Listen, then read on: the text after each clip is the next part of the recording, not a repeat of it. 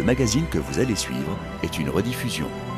J'ai toujours voulu savoir ce que c'était exactement que le cinéma.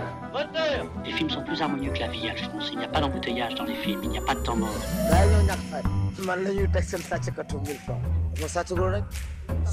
Tous les cinémas du monde,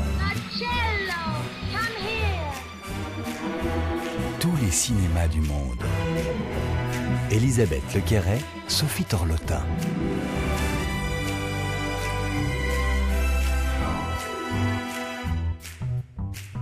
Je ne veux pas montrer, mais donner l'envie de voir. On pourrait ajouter à cette citation de notre cinéaste du jour qu'elle aura même, avec son œuvre, donné envie de vivre. Bonjour Elisabeth. Bonjour Sophie, bonjour à toutes et à tous. Ne pas seulement montrer, mais donner envie de voir, c'est vraiment ce qui a motivé la photographe, scénariste, réalisatrice, productrice, artiste visuelle et j'en oublie sans doute, Agnès Varda. Une grande exposition Viva Varda lui est consacrée depuis le 11 octobre et jusqu'à samedi prochain à la Cinémathèque française à Paris.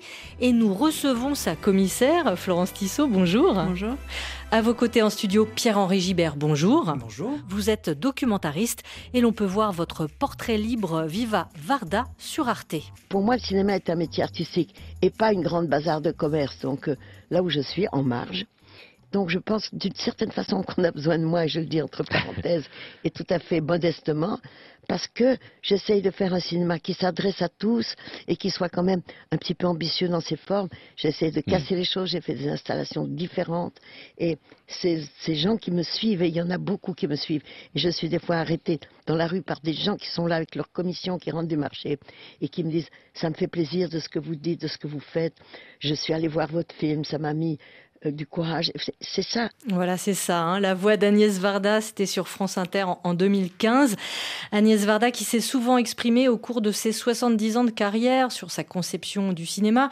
Elle qui a signé euh, une quarantaine de films, courts et longs métrages, fiction et documentaires, hybridant les formes, échappant aux cases euh, pour bâtir une œuvre polymorphe. Peut-être est-ce lié, alors, et on pourrait commencer par euh, cela, Florence Tissot, Pierre-Henri Gibert, au fait qu'Agnès Varda, née Arlette Varda dans une famille euh, belge euh, fortunée, Agnès donc ne venait pas du sérail cinématographique, elle est venue au cinéma par amour de la peinture et la pratique de la photographie.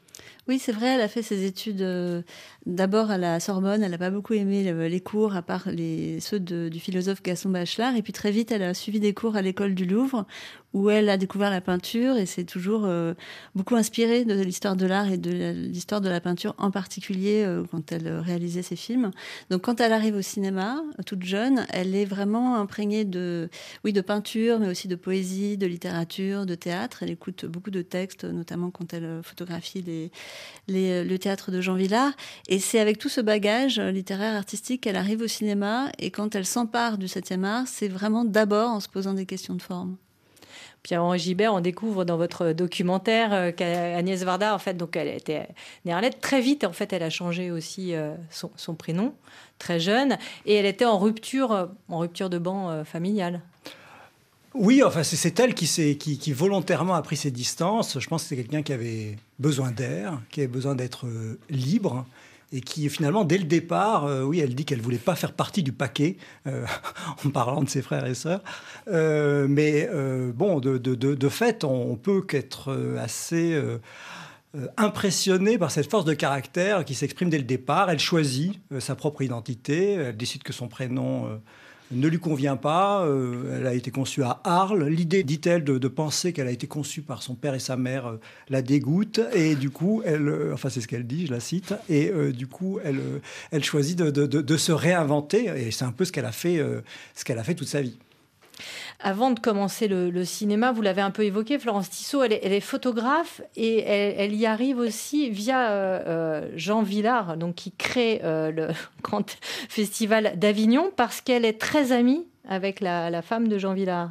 Oui, elle rencontre à Sète justement euh, les sœurs Schlegel, dont l'une est euh, mariée à Jean Villard. Euh, l'autre, Valentine Schlegel, c'est une, une, jeune femme avec qui elle a une, relation amoureuse intense dans les années 50. Et elle est très proche de cette communauté d'artistes. Et c'est par cet intermédiaire donc elle devient photographe officielle du Théâtre national populaire de Jean, Villard, du Festival d'Avignon. Et elle, elle devient donc photographe professionnelle pour, pour le théâtre, mais aussi en tant que grand reporter, notamment pour la revue Réalité. Donc la photographie, c'est son premier métier, mais c'est aussi sa première euh, pratique artistique euh, personnelle. Et elle compose euh, des, photographies noir et blanc à cette époque-là qui sont, qui sont remarquables, qui sont magnifiques. Elle fait aussi beaucoup d'autoportraits, et ça c'est intéressant de les voir. Elle fait un autoportrait dès 1949 on a retrouvé pour l'exposition euh, une archive inédite de Lina euh, où elle raconte euh, voilà, son rapport à l'autoportrait, notamment comment pour cette, première image d'elle-même, elle, durcit un peu ses traits, elle épaissit son cou, elle, devient un petit peu plus androgyne, enfin elle construit vraiment un personnage et c'est intéressant de voir qu'elle fait ça dès sa pratique photographique puisque par la suite dans son cinéma, elle se mettra aussi en scène en tant que personnage. La, rencontre avec Jean Villard est vraiment euh, essentielle, je pense, dans la, formation euh, de, la façon dont elle appréhendait ce qu'être artiste euh, veut dire. Il y a à la fois une idée assez bricolo, touche à tout, euh, parce que c'était quand même beaucoup ça. Euh, avant les premières, après le TNP, je pense que c'était un peu plus un peu plus pro, mais le festival d'Avignon dans un premier temps, il y avait l'idée que bah, tout le monde donnait un peu un coup de main et puis euh, voilà. il y avait une idée économiquement que tout le monde était sur le même plan. Évidemment dans une économie assez euh, voilà, euh, tenu. Euh, il y avait l'idée quand même d'être, quand même d'une certaine façon, un peu un sorte de Kaiser. Enfin voilà, il, savait imposer son désir, Jean Villard. et je pense que Agnès a très bien su, su, le faire aussi. Et puis il y a l'idée que l'artiste doit s'exprimer pour tous, euh, doit faire des spectacles pour tous et en particulier doit s'intéresser euh, euh, à la société, doit s'intéresser à ceux qui sont ben, en général ben, mis sur le banc de, voilà, des activités culturelles. Donc il y a un très gros travail d'essayer d'approcher, on, ben, voilà, on le sait, les, des, des, ouvriers. Bon, la réalité, malheureusement, est des fois un peu plus triste puisque hum, je suis pas sûr que cette fusion vraiment entre les ouvriers et, grosso modo, les intellectuels, les profs, on va dire, ait, eu lieu autant que Jean Villard l'aurait aimé. Mais en tout cas, euh, je pense que ben, peu importe, je pense qu'il ne faut pas renoncer. Et je pense qu'Agnès Varda a été quand même portée par ça euh, toute sa vie. Et portée par ça même pour son premier film. Hein, à 25 ans, elle tourne euh, son premier long métrage à 7, La Pointe Courte. C'est le portrait d'un couple de, pêcheurs euh, qui, euh, voilà, qui se voilà, une dispute amoureuse, mais aussi un portrait de ce quartier, de cette ville du Sud. les références, là, déjà sont théâtrales et picturales. On le voit dans l'expo, hein, il y a des les références pour les, deux acteurs euh, viennent de la peinture et de la peinture de la Renaissance. Oui, euh, Agnès Varda a souvent euh, voilà, rappelé que le visage de Sylvia Montfort et de Philippe Noiret, donc deux acteurs qu'elle rencontre justement au TNP, lui faisait penser à des peintures, donc en l'occurrence de, de, Piero de la Francesca pour, pour Sylvia Montfort. on voit par là qu'elle elle commence euh, à faire des films aussi en amatrice d'art, enfin qu'elle gardera toujours ça dans, dans, son cinéma. Alors on pourrait dire beaucoup de choses de la manière dont elle fait des références picturales tout au long de sa carrière, mais en tout cas pour euh, pour la pointe courte, elle euh, elle elle s'émancipe complètement des règles et des usages en vigueur dans, dans l'industrie du cinéma à l'époque, aussi bien les codes narratifs que que l'économie habituelle. Et en effet, elle entremêle deux récits qui a priori n'ont pas grand chose à voir, donc un couple en crise et, euh, et puis la vie de, villageois, donc d'un quartier euh, de, de, un faubourg qui s'appelle La Pointe Courte, donc elle connaît très très bien puisqu'elle y a passé euh, son, adolescence. Et, ces deux récits, donc sans connexion, finissent au fur et à mesure du film par s'entremêler se, dans l'esprit du spectateur et puis voir à se, rejoindre dans certaines scènes, notamment de euh, voilà, où le, couple se, discute euh, dans le même cadre que le travail des, pêcheurs. Et donc, c'est un parti pris narratif qui est très, qui est très radical. On a vu, enfin, les, les, premiers spectateurs, et en, particulier Alain René, qui était le, le, monteur de ce film, ont vu, ont été particulièrement marqués par la manière dont, dont la réalité envahissait la fiction, hein, par l'usage d'acteurs non professionnels, par des décors naturels notamment.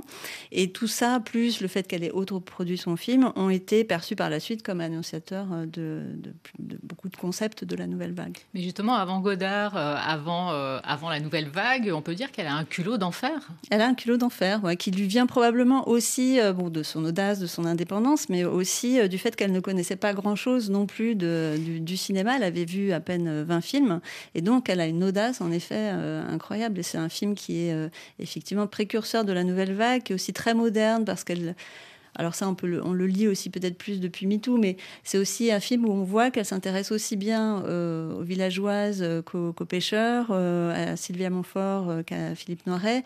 Et donc ça aussi, c'est intéressant de voir au prisme du genre qu'elle a, apporté beaucoup de modernité, aussi bien d'un point de vue narratif, et puis en termes de ses personnages aussi, qui vont souvent être chez elle, vont souvent donner de nouvelles perspectives. Enfin, un culot plus grande presque encore que, que, ce groupe des cahiers, qui était quand même, qui se sont cooptés. Hein, euh, qui existait quand même médiatiquement euh, via les cahiers du cinéma, qui avait donc des liens euh, avec, oui, certes, ce cinéma commercial qui testé, mais dans lequel ils avaient du coup quand même des chances de, de, pouvoir, de pouvoir entrer. On peut dire juste que comme eux, elle a eu un héritage, puisque ce tout à l'heure, on parlait de, sa réinvention de son nom, mais effectivement, il y a un refus de sa famille, un refus de, voilà, de, son paternel, mais qui, bon, qui était quand même une famille euh, très riche. Donc, elle a, elle a hérité de l'argent, j'ai envie de dire comme Chabrol, et, euh, d'une certaine façon, euh, comme Truffaut par, par mariage. Donc, elle a pu faire, elle a, elle a utilisé son argent personnel pour, pour, pour faire des films, mais elle, elle, elle était cooptée par personne, elle ne connaissait personne. Donc, il y, il y a un truc dingue alors qu'on sait bien que ben voilà, euh, euh, Chabrol apparaissait au générique de, Truffaut, qui apparaissait au, générique de, Godard. Il y avait une volonté de faire euh, un entraînement. Alors le, défaut du coup de cette, méthode, c'est que le film a en, fait un peu fait plouf. C'est-à-dire qu'il y avait forcément, voilà, il n'y avait pas de, euh, la, maison de production, c'était la sienne. C'était pas une maison de production de long métrage, donc elle n'a pas pu être distribuée dans les, dans les réseaux comme un, comme un film traditionnel.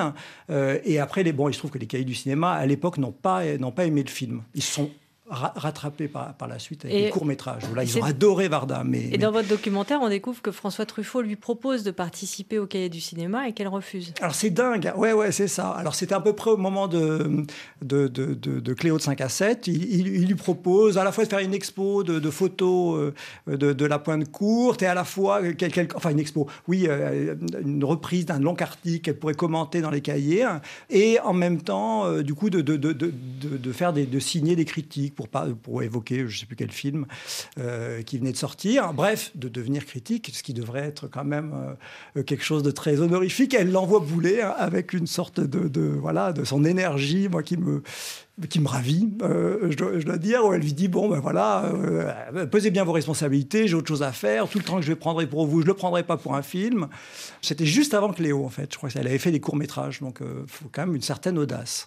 Donc La Pointe Courte, premier long métrage, quatre ans avant l'apparition officielle de la Nouvelle Vague, et puis quatre ans après la Nouvelle Vague, bien sort Cléo de 5 à 7, déambulation dans la ville d'une femme qui s'ouvre au monde alors qu'elle se croit malade. Dans quel état elle se met? Je me mets en noir. Pour vos chansons, je serai dans la note. Un cri d'amour. Seul laide et livide. Voilà. Si je pouvais m'arracher la tête avec. Tu veux que je vienne? Non. Je veux être seule. Cléo, je vous rappelle que c'est mardi. C'est mardi, zut, je fais ce qui me plaît. Voilà, Cléo, de 5 à 7. Là aussi, documentaire et fiction aussi dans ce deuxième film, Pierre-Henri ah, Gibert. Absolument, c'est ça qui est toujours fascinant chez, euh, chez Agnès Varda, c'est qu'il y a toujours, enfin, si on veut l'opposer et voir en quoi elle est singulière, effectivement, par rapport à un cinéma de patrimoine plus traditionnel qui vise souvent euh, bah, avec virtuosité à nous présenter un monde le plus homogène possible, le plus cohérent possible. Chez Agnès Varda, il y a toujours une démarche antagoniste de d'opposer la, la, réalité, la fiction. Des... Et du coup, ça, en fait, les, coutures se voient on voit l'écriture du film, euh, c'est revendiqué. Et entre ces coutures, du coup, par ces collages, euh, se crée, arrive une forme de, poésie par des associations d'images, euh, arrive le monde extérieur. et du coup, la virtuosité est, là aussi, mais elle est au service d'une apparente simplicité. Et c'est aussi, je crois, pour ça que son cinéma euh, touche autant. Parce que quand on l'aime, on a l'impression que, ah, oui, ça donne envie d'aller, euh, comme Cléo, euh, dans Paris, ça donne envie. Il y, a une relation, du coup, personnelle qui devient beaucoup plus... c'est moins impressionnant comme œuvre, euh, et, c'est pour ça, je pense qu'elle inspire autant, parce que tout le monde a envie de, la suivre, en fait. Et Agnès Varda, euh, elle était un peu comme ces chats qu'elle adorait. Elle a eu plusieurs vies, et on en, on en, reparlera, mais il y a quand même beaucoup de constantes euh, dans son œuvre. Et là, ce qui frappe dans cet extrait, c'est que la mort, qui va être présente quasiment dans tous ses films, est déjà là. Oui, alors qu'elle est toute jeune. Elle est toute jeune, en effet. en fait, il y a, beaucoup d'humour dans l'œuvre d'Agnès Varda, et je crois que c'est ça qui la, rend aussi euh, si accessible et si agréable. Mais il y a aussi beaucoup de lyrisme. Et dans ce film, et comme dans beaucoup d'autres chez elle, je, trouve qu'on voit son talent à, capter les petits riens de la vie quotidienne, hein, les, gestes du quotidien, et elle arrive à leur insuffler euh, énormément de signification et, énormément de poésie. Donc c'est une œuvre effectivement qui est assez, euh, qui est assez à part. Et dans ce film, Cléo de 5 à 7 apparaît à l'image et évidemment à la musique Michel Legrand, hein, compositeur de son compagnon, si je puis dire, Jacques Demy, hein, puisqu'en 1962, ils se sont déjà rencontrés. Donc, dans Cléo de 5 à 7, Michel Legrand qui signe la musique euh, du film, euh, donc sur cette chanson interprétée par l'actrice Corinne Marchand.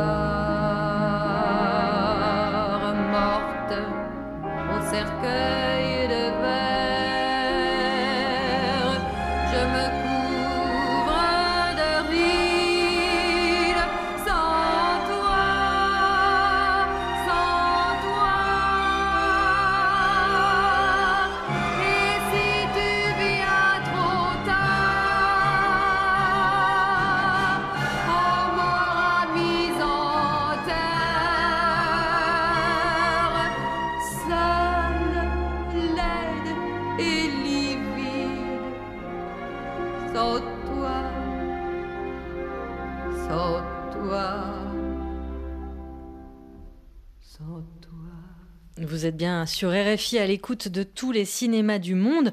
Nous sommes en compagnie de Florence Tissot, la commissaire de l'exposition Viva Varda à la Cinémathèque française, et du documentariste Pierre-Henri Gibert.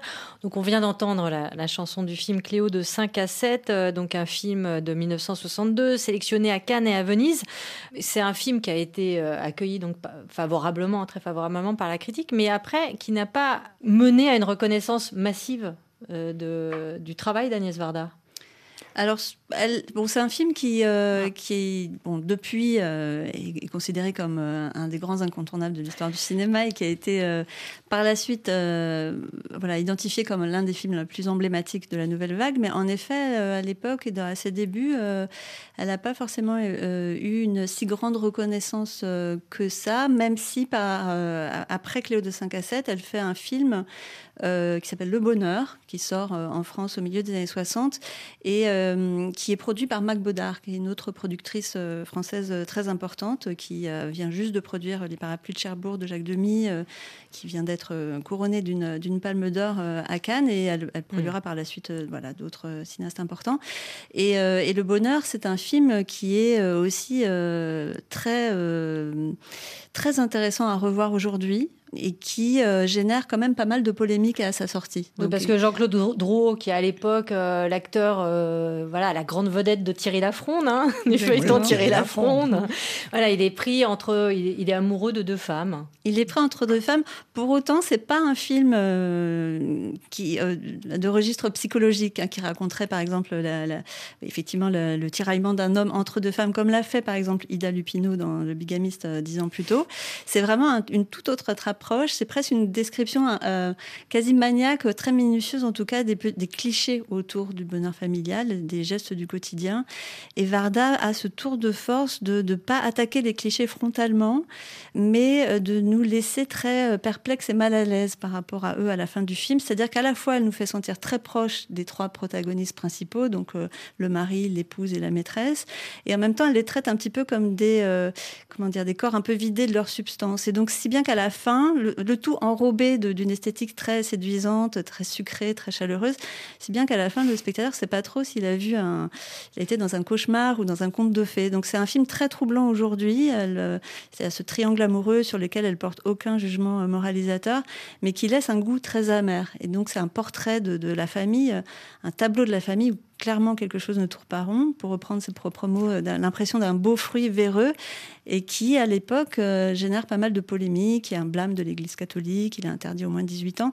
Euh, donc c'est quand même un succès pour elle à cette époque. C'est un film qui est détesté à l'époque, je crois, par beaucoup de féministes. Et dont la lecture a, été vraiment. C'est un film qui a été revu et relu par la suite. Euh, c'est-à-dire qu'en fait, il y, a une double lecture dans le film.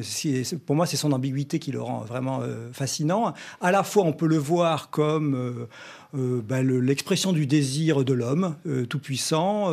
Bah, la femme est à côté, mais finalement, l'homme a un désir d'aller vers quelqu'un d'autre, et pourquoi pas. Donc, et clairement, voilà, Agnès Varda est de, son côté. Hein. il y a, l'idée que bah, le, couple, ça peut être pas juste deux personnes. C'est une idée assumée. Hein. Et en même temps, il y a cette espèce de goût amer du suicide de la femme à la fin. Et si on re-rembobine le film et qu'on le re-regarde sous un angle féministe, hein, on peut le lire également comme ça, puisque finalement, euh, c'est ce qu'elle a dénoncé par la suite en disant, mais ça montre finalement à quel point les femmes sont remplaçables, parce qu'effectivement, elle, fait le ménage avant, ou elle s'occupe des enfants, ou elle fait, fait à manger, et hop, elle, meurt et elle est remplacée par, effectivement par la, l'amante, par la postière, qui fait exactement la même chose à la fin.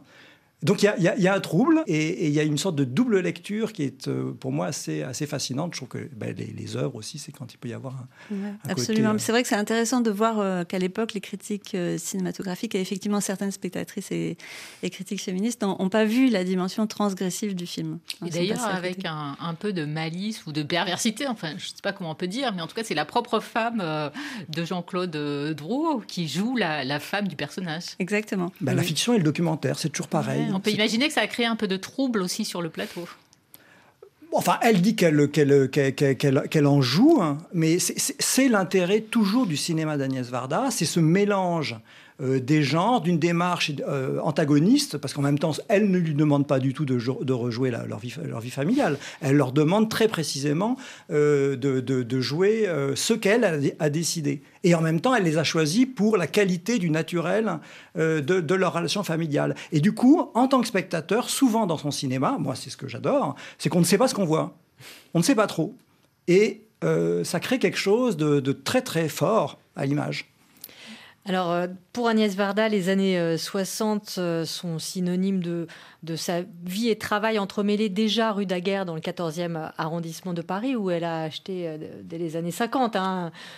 C'est pas une ruelle privée, mais enfin presque. Hein. c'est un atelier, une maison. Elle y vit avec Jacques Demy et lui suite au succès des, des parapluies de Cherbourg. Ils vont voyager. Enfin, elle, je ne sais pas s'ils voyagent ensemble à Cuba. Mais en tout cas, ils vont s'installer euh, aux États-Unis.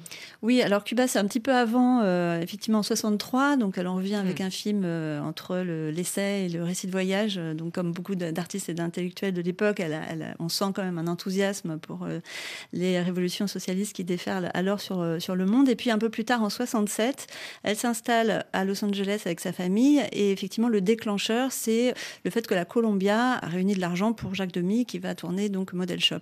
Ce qu'on sait un peu moins, c'est que la Columbia euh, euh, était OK pour produire aussi un, long métrage de fiction euh, de d'Agnès Varda, qui finalement ne, se réalise pas. Mais elle reste extrêmement euh, active et elle tourne trois films, donc à la fin des années 60 aux États-Unis. Et on sent à travers ces films qui sont très pop, très joyeux, très ludiques, très colorés, à quel point elle embrasse la vie et la culture américaine à bras le corps. Et elle dira d'ailleurs à ce moment-là que au regard de cette jeunesse euh, qui est très euh, engagée contre la guerre du Vietnam, euh, Bon, il y a le film aussi Les Black Panthers. au regard de cette vie-là, le bon goût français, la culture française lui semble presque un petit peu euh, ennuyeux.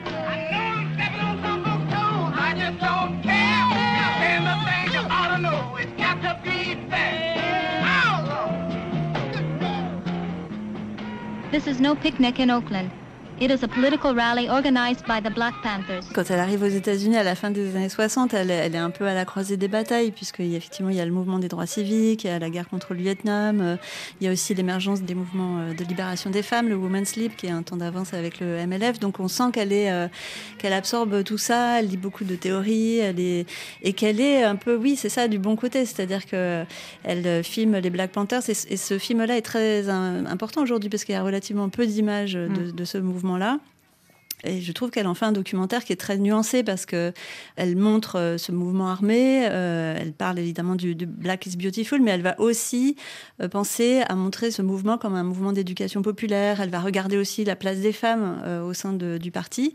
Et donc c'est un document qui est assez personnel, assez enthousiaste aussi, assez revendicateur, mais qui est aussi, oui, assez exceptionnel. Elle porte son regard féministe et, féminin sur ce mouvement qui est extrêmement euh, presque viriliste. Et on se dit, mais comment une femme blanche a pu... Alors peut-être parce qu'elle était française et que ça facilitait, mais c'était quand même pas évident pour elle. Oui, apparemment, elle a fait valoir, euh, ou elle a menti un petit peu en disant que c'était la French Television qui, qui était là pour avoir accès, euh, notamment à Helmut Newton, euh, donc en, en prison. Mais ce qu'on voit aussi, c'est qu'elle est, voilà, c'est une cinéaste qui, qui sait faire un film avec peu, qui a une capacité à s'adapter, à saisir des occasions, à improviser également, et c'est ce que ce film traduit également. Oui, ça c'est ça qui est fascinant. Oui, euh, c'est qu'elle a une capacité d'adaptation. On a l'impression qu'elle a réussi euh, à créer toute sa vie. On a parlé des photos au départ. Quand elle, voilà, on a, on a, vu comment elle a démarré du coup le, cinéma de manière totalement euh, inattendue. Euh, voilà, c'est quelqu'un qui est très euh, très à l'écoute aussi euh, de, la société et qui qui qui finalement une artiste. Moi, c'est comme ça que je l'aperçois. Une sorte presque une, artiste de, oui de la, la, de la Renaissance. Il y a quelque, il y a quelque chose. C'est beaucoup plus qu'une cinéaste à mon sens. C'est quelqu'un qui euh, a euh, ce besoin de s'exprimer et quel que soit le matériau qu'elle a, euh, bon ben on lui, on lui, on ne lui autorise pas de faire des films de, de, de fiction ou, difficilement ou ben voilà, ben elle va faire autre chose. Mais C'est pas grave. Elle va quand même, elle, elle va pas s'arrêter. Jacques Demy, on voit, on très, on voit très bien qu'il est euh, voilà à, à l'autre bout de, de, du spectre de créatif, on pourrait dire de ce point de vue-là, euh, s'il n'a pas les moyens de faire euh, des films ambitieux comme il aimerait euh, pouvoir les faire, ben, s'il n'a pas les moyens, ben, il, il les fait pas. Et, et... Agnès Varda, non. Elle trouvera un moyen de faire quelque chose. Et ça, c'est fascinant. Et à ce moment-là, Pierre-Henri, est-ce qu'on peut dire qu'elle est un peu, je parle de Los Angeles, mais peut-être aussi après, au moment du retour à Paris, est-ce qu'elle est un peu dans l'ombre quand même euh, de Jacques Demy? Ben, C'est-à-dire qu'il a beaucoup de succès. Ce qui, tout ce qui... le monde le veut, et puis elle, elle fait, euh, voilà, elle fait ses courts Elle bricole, hein, si je puis dire, ses courts métrages. Bah, c'est ça qui est aussi fascinant dans, dans, les, carrières des uns, des uns et des autres. C'est que, euh, bah, c'est sûr, quand on a une palme d'or, on démarre très très fort. Ça, euh, voilà. Euh, Agnès Varda, elle a fini avec une palme d'or. C'est pas mal aussi quand même. Donc, euh, mais effectivement, il y a, y a, un moment donné où, ben, voilà, deux créateurs, de, ben, c'est difficile d'avoir le même succès, la même reconnaissance au même moment. Euh, mais ce qui, moi, ce qui m'intéresse, c'est que ça ne l'éteint pas ça ne l'éteint pas et, ça n'affecte pas, euh, euh, de, ce que j'en sais, leur relation. Après, bah, au début des années 70 aussi, euh, son exigence ou ses goûts, ses centres d'intérêt font que ça lui facilite pas non plus la vie. Enfin, elle a une carrière aussi difficile parce que en, revenant en France, elle commence à travailler sur un, sur un projet de fiction qui met, qui met en scène deux protagonistes de femmes très différentes et ce qui va devenir l'une change l'autre pas, hein, qui sort en France en 77 mais qu'elle commence à écrire euh, dès le début des années 70. Et notamment, euh, elle fait un premier scénario qui s'appelle Mon corps est à moi, et qui est assez intéressant à, revoir aujourd'hui parce que quand on le compare avec L'une chante, l'autre pas, on voit à quel point elle a dû, après avoir eu un refus de, l'avance sur recette, lisser énormément cette histoire. C'est-à-dire qu'elle va supprimer euh, eh bien, beaucoup de, chansons qui parlent de manière très explicite des, des conséquences des avortements clandestins. Elle va aussi supprimer le personnage d'une avorteuse euh, qui finit en prison, et puis également euh, supprimer euh, tout un pan du film très politique qui est une usine de femmes en grève qui cite Lénine, Simone de Beauvoir, Marx. Et on voit donc un personnage, par exemple, comme celui qu'a interprété Anna Mougladis dans l'événement d'Audrey Diwan, n'est complètement impensable dans les instances de financement de l'époque. Donc elle se confronte quand même avec des sujets un peu difficiles, aussi à un milieu qui est, parfois un petit peu hostile. Hein. Le cinéma de femmes s'assimile à ce qu'on appelle le jeune cinéma. C'est-à-dire ce n'est pas un cinéma de vedettes, c'est pas un cinéma de stars. Euh, qu'on utilise ou pas des stars. Je veux dire, les femmes cinéastes ne sont pas des stars. Donc on rentre toujours dans un cinéma un peu difficile à monter. La mode n'intervient pas tellement. Et je crois que les femmes sont assez cool, elles s'en foutent. Je veux dire, elles essayent de faire leur film avec les mêmes difficultés que tous les jeunes gens qu'on connaît qui essayent de faire des films. Voilà, Agnès Varda en 1978 qui parle justement, Florence Tissot, Pierre-Henri Gibert, de sa condition de femme cinéaste, une des rares en fait, euh, enfin en tout cas à l'époque, enfin elle a ouvert beaucoup de portes. Hein. Euh, D'ailleurs, euh, l'exposition et aussi votre documentaire, Pierre-Henri, vous assistez aussi sur le voilà Varda et le féminisme. Oui, parce que c'est un sujet qui croise Agnès Varda à plusieurs endroits, à la fois dans sa vie privée, ses choix de vie, hein, sentimentaux, conjugaux, familiaux, euh, ses amitiés également avec Delphine Seyrig. Et puis ça la croise dans ses prises de parole publiques, on vient de l'entendre, mais elle a maintes fois parlé de la place des femmes dans le milieu du cinéma, de la difficulté d'accès à certains métiers, et puis de la manière dont elle a dû concilier sa vie privée, sa vie professionnelle. On l'a souvent interrogée sur ce sujet, pas toujours parce qu'elle avait envie euh, d'en parler, mais parce que les commentateurs de l'époque, les journalistes de l'époque n'ont cessé de la renvoyer. De lui parler de ses deux enfants, de ses deux enfants, et Mathieu. Euh, comment elle gardait sa fille, euh, pourquoi elle travaillait pas avec son mari, enfin de leur renvoyer à son statut de femme. Donc elle a développé tout un, tout un discours euh, assez fort hein, sur, sur ces sujets-là. Ce qui est intéressant de voir aussi, c'est qu'elle a, elle a souvent dénoncé les, inégalités un peu structurelles dans le milieu du cinéma, notamment que les producteurs avaient du mal à confier leurs capitaux aux réalisatrices. Mais quand il s'agissait de parler de ses propres début, de ses propres difficultés, de sa propre carrière, je crois qu'elle a toujours préféré mettre en avant, non pas le fait qu'elle était une femme, mais plutôt la radicalité de son cinéma d'auteur. C'était sa manière peut-être aussi de continuer à exister euh, médiatiquement, à faire des films, euh, mais ça a été son choix aussi euh, de, dans la manière de se présenter elle-même. Et c'est un, grand portrait de femme qui sera son grand succès public et critique, Lion d'Or à, Venise. C'est Sans toi ni loi, le portrait d'une marginale sans concession, jouée par Sandrine Bonner. On est en 1980. T'as vu, c'est trop tard, Elle, elle a rien. Mais rien, pas d'abri, pas d'argent. C'est peut-être une criminelle en fuite Une malade mentale Ou une droguée? Moi, c'est Simone, mais on dit Mona. Voilà, Mona, hein, on dirait maintenant une SDF, une sans domicile fixe qui parcourt les campagnes en, plein hiver euh, du sud de la France. Euh, Agnès Varda, elle s'est beaucoup documentée pour faire ce film, Pierre-Henri. Oui, oui, c'est drôle parce que voilà, encore une fois, la démarche antagoniste d'Agnès Varda. Au départ, elle est partie, elle a été fascinée par l'idée de faire un documentaire sur la maladie des platanes. Et pour la blague, Euh, du coup, elle avait besoin, parce qu'elle voilà, et, se produisait elle-même, elle avait besoin d'un distributeur. Et Marine Karmitz, euh, sympa, qui avait été son assistant sur euh, Cléo de 5 à 7, lui dit Écoute, je te fais un courrier pour dire que je le distribue dans des super conditions, ça va t'aider à financer le film. Voilà, mais on est d'accord, on signe une contre-lettre, voilà, c'est- pour, t'aider à financer le film. Et donc, effectivement, petit à petit, Jean Labadie, qui était du coup, qui travaillait avec Martin Kermitz, va, assiste aux différentes projections et, réalise que petit à petit, ben, la, part de- de- des, euh, euh, des, platanes diminue euh, de plus en plus. Elle a rencontré, du coup, effectivement, une, une, une sans domicile fixe, oui, on dirait maintenant, qu'elle a pris dans sa, dans sa voiture, et qui la fascine. Le film passe par plein de phases. Au départ, elle veut que ce soit vraiment av- avec elle, mais bon, la fille est quand même aussi très, très euh, droguée et difficilement contrôlable. Et, au fond, on ne supporte pas d'être dans des conditions de travail, donc elle finit par échapper complètement. Euh, le cinéma, contrairement à ce qu'on croit, c'est aussi du travail. Il y a des horaires, et voilà. Il faut quand même se soumettre voilà, c'est normal. Bon, bref, du coup, ben euh, voilà, elle, a l'idée géniale, euh, soufflée, semble-t-il par ses, assistants de, proposer à Sandrine Bonner. Et petit à petit, ben, c'est tellement génial, c'est tellement fort euh, que ben, du coup, elle, elle finit. Euh, par, euh, pareil, une forme d'écriture au jour le jour. Elle, rencontre des gens, elle dit tiens, on va les intégrer. Hop, le soir, elle écrit. Puis le, dans la journée, Sandrine Bonner reçoit ses textes. Bon, bref. Et, et du coup, voilà, ça, le film devient de plus en plus euh, ce que l'on- connaît. Et Jean Labadie, il dit à Marine Kermitz, écoute, c'est hyper bien, non Euh, Franchement, on devrait le distribuer, etc. Viens voir. Et effectivement, le Kermitz dit, c'est incroyable. Bon, écoute, euh, Agnès, on va distribuer ton film. Et, je vais te faire un contrat. Et Agnès lui dit, mais non, c'est pas la peine, hein, je l'ai déjà. Évidemment.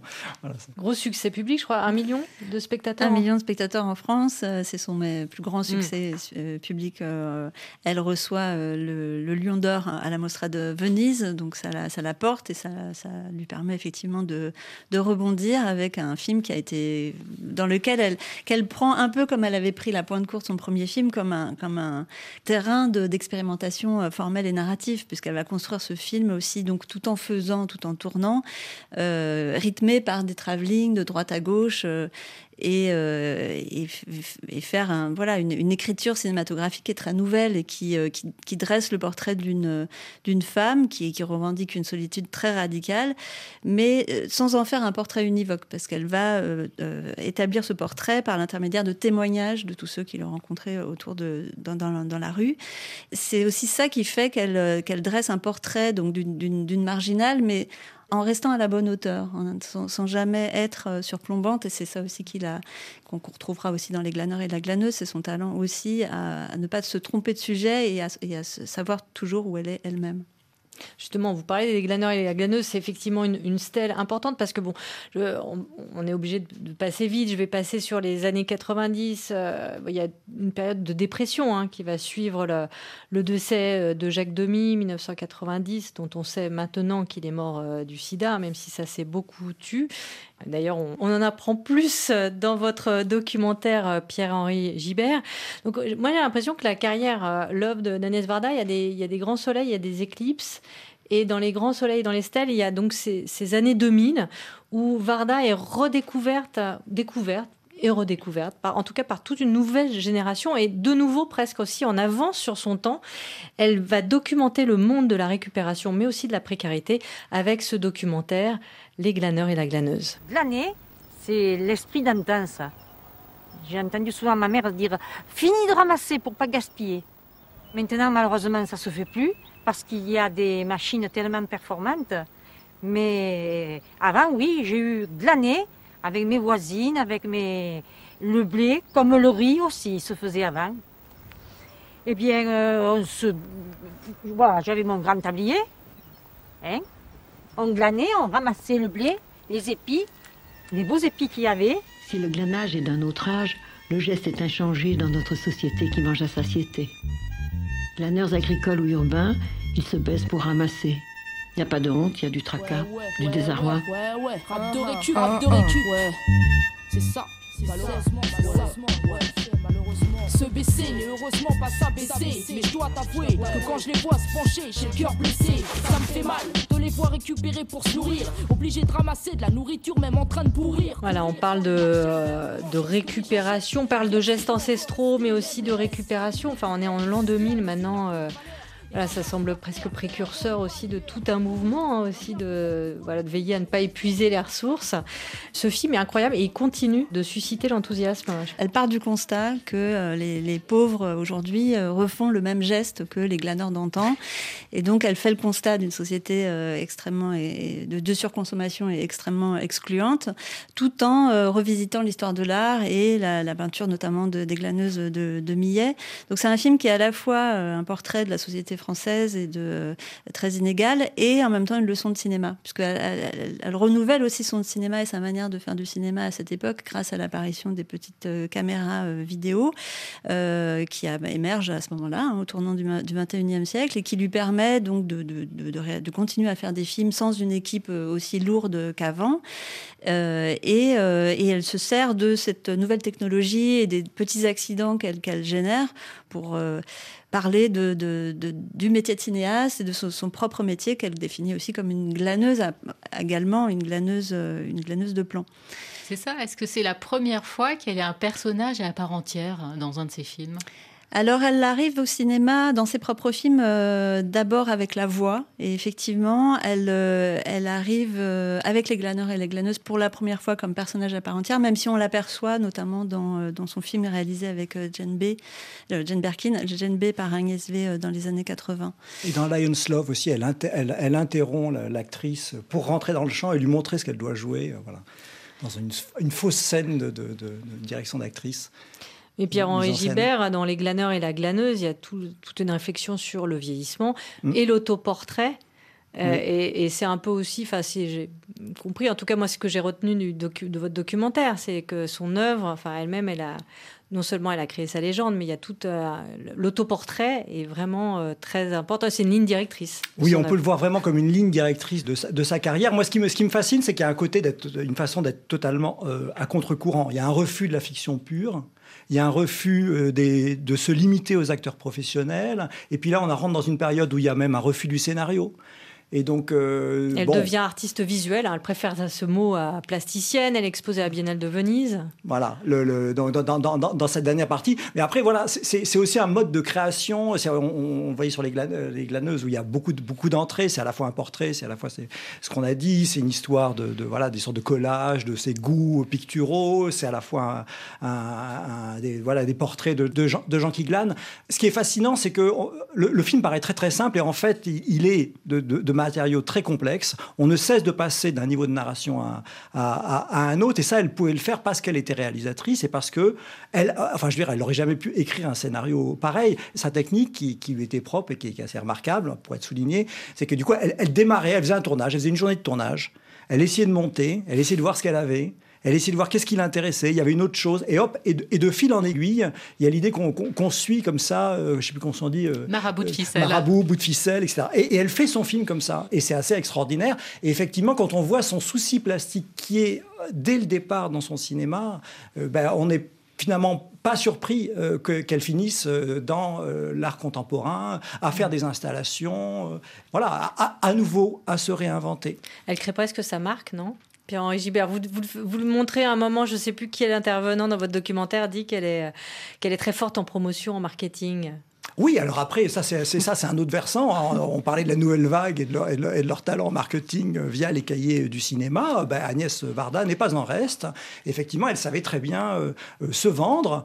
Euh, et pourquoi pas Je veux dire, voilà, le, le, elle a très bien compris que euh, voilà, la, capacité de créer euh, est, directement liée, effectivement, à, à, ben, l'aura et l'aura publique qu'on peut avoir. En ça, euh, ça a été euh, aussi, enfin, je pense que ça a été un, un, vrai succès artistique pur, mais euh, aussi la gestion de sa carrière. Sa carrière en elle-même est, une œuvre extraordinaire, qui est une sorte de, source d'inspiration, de courage et de, invitation à créer euh, de façon, de façon multiforme.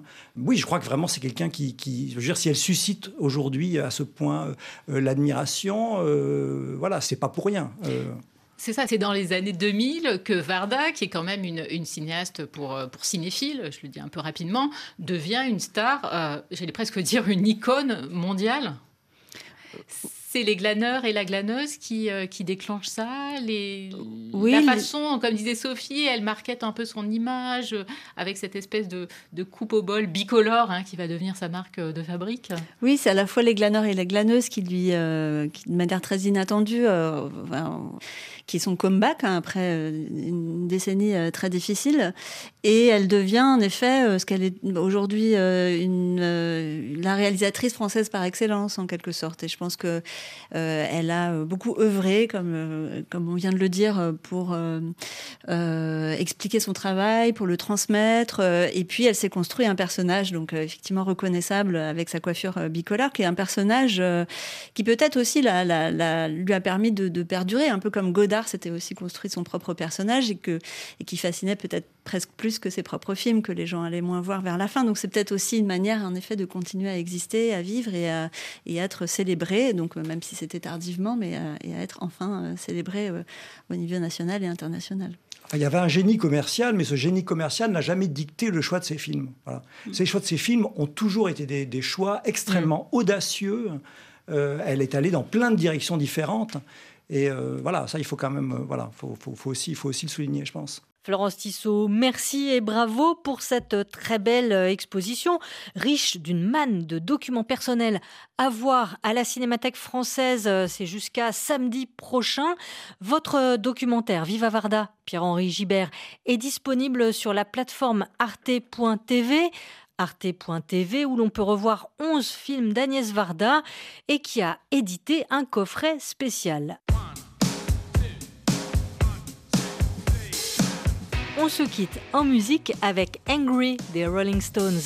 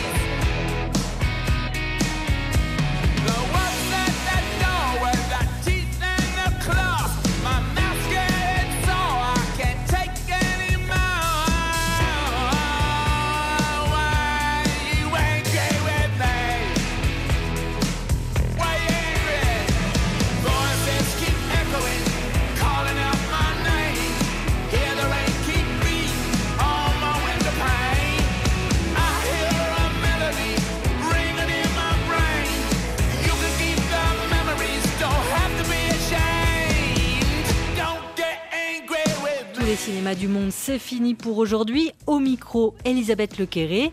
Et Sophie Torlotin à la réalisation Apolline Verlon. La semaine prochaine, Elisabeth, vous consacrerez une émission spéciale à la cinéaste libanaise Jocelyne Sab. Et d'ici là, bonne semaine à tous.